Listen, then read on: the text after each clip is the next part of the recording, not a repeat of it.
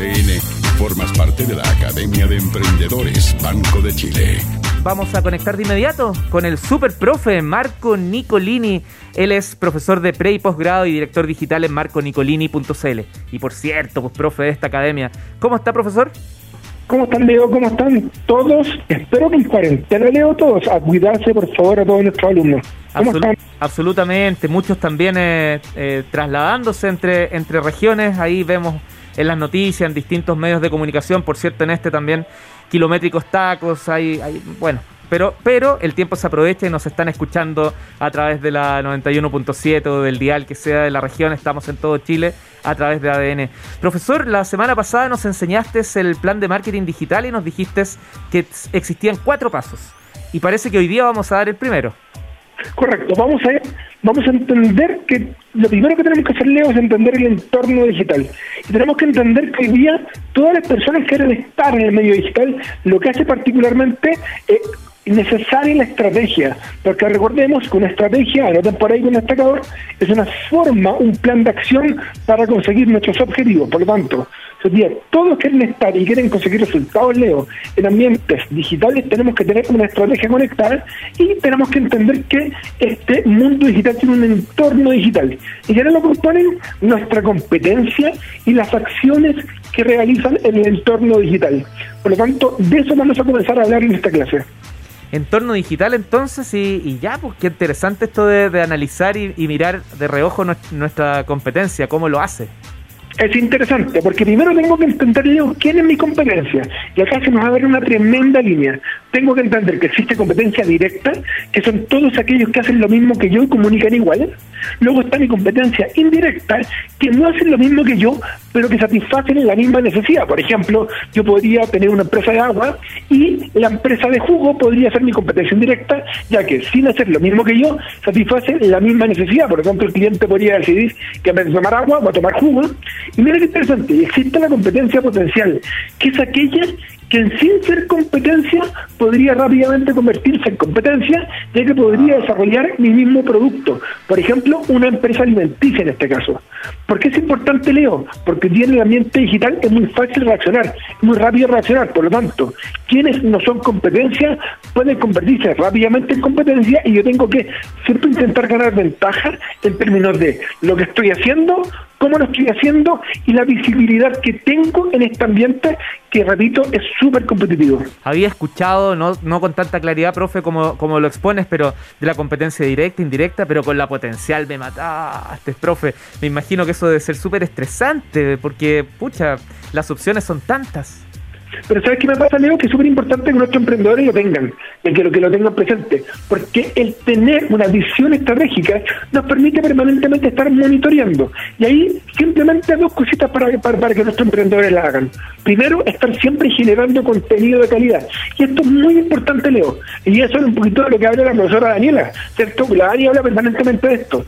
Si yo genero contenido de calidad, gano ventaja en el ambiente digital, porque los buscadores, que es donde la gente está buscando las soluciones digitales, son permanentemente, este, empiezan a indexar, empiezan a colocar en lugares preferenciales aquel sitio que tenga mejor calidad. Y mira qué importante lo que te voy a decir.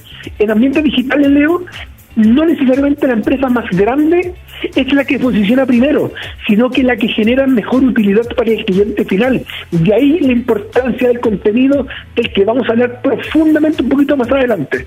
Pero visualizo mi competencia, hago un análisis de que lo que están contando, ¿cierto?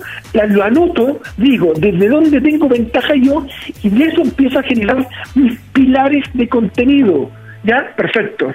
Analizo mi competencia, la directa, la indirecta, la potencial, la que en el corto plazo, mediano plazo, se podría convertir en, en, competencias, y luego de ello visualizo ¿Qué están haciendo, Leo? ¿Están comprando banners? ¿Están comprando publicidad?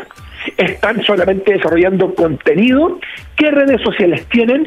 Y esto es muy importante. Y ahí yo me pregunto, listo, si este es mi entorno competitivo, mi entorno digital, ¿Qué puedo hacer yo donde, de donde yo puedo sacar ventaja?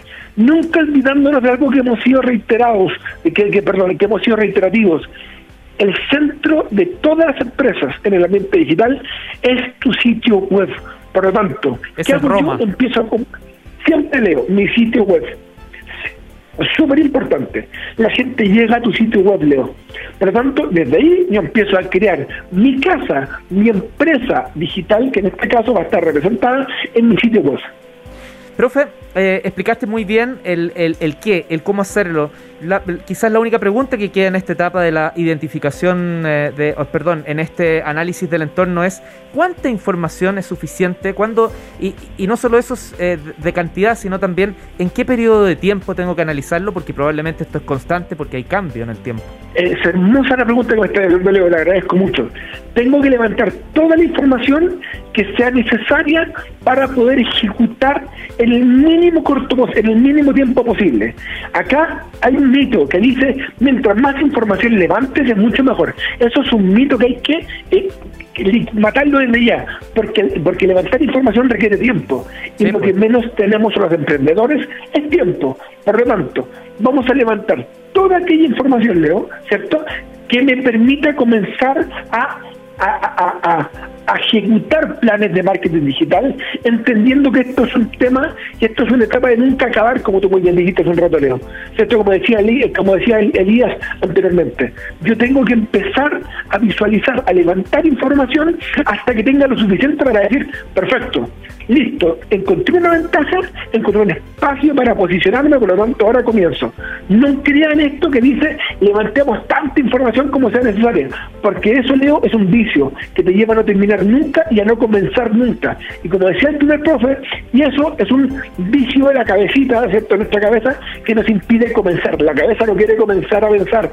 Por lo tanto, mi recomendación es que se definan un tiempo y digan, yo en una semana voy a hacer mi análisis y concentren todo el tiempo solamente esa semana para el día 8 comenzará a ejecutar tu plan de marketing digital. 30 segundos, ¿qué spoilers nos puedes contar sobre la clase que viene, que es identificación de oportunidades digitalizables? Maravilloso, les voy a contar, vamos a empezar un, eh, un método que es bien interesante donde a través de un mini canvas digital les voy a enseñar paso a paso cómo podemos identificar oportunidades, cómo podemos luego aprovechar estas oportunidades y cómo podemos ganar espacio en un ambiente súper competitivo, pero que aquellos que sabemos perillar podemos llegar mucho más rápido y mucho mejor a obtener resultados que al final afectan al negocio, a las ventas, que justamente lo que hoy día le queremos enseñar a nuestros emprendedores. Y la buena noticia es que esa metodología el lunes la vas a poder explicar porque ahí nos volvemos a juntar. Profesor Marco Nicolini, muchas gracias por la clase de hoy. Gracias a ti, Leo, y por favor, hashtag quédense en la casa, Leo. Un abrazo muy grande, buen fin de semana. Igual, que tengas una linda Semana Santa. Un abrazo. Chao, chao. Chao, chao. Así terminamos la clase de hoy y, bueno, le sumo esa despedida que le hacíamos al profesor Marco Nicolini, a, a los tres profesores que pasaron hoy, a, Elías y a Esteban, también para ti, que tengas una hermosa Semana Santa. Em, cuídate mucho, cuídate mucho y recuerda que el sábado se cambia la hora. ¿ah? Está lleno de memes, pero como sea, se cambia la hora. Que esté muy bien y nos juntamos el lunes aquí en la Academia de Emprendedores Banco de Chile en ADN. Chao. En la 91.7 formas parte de la Academia de Emprendedores de ADN.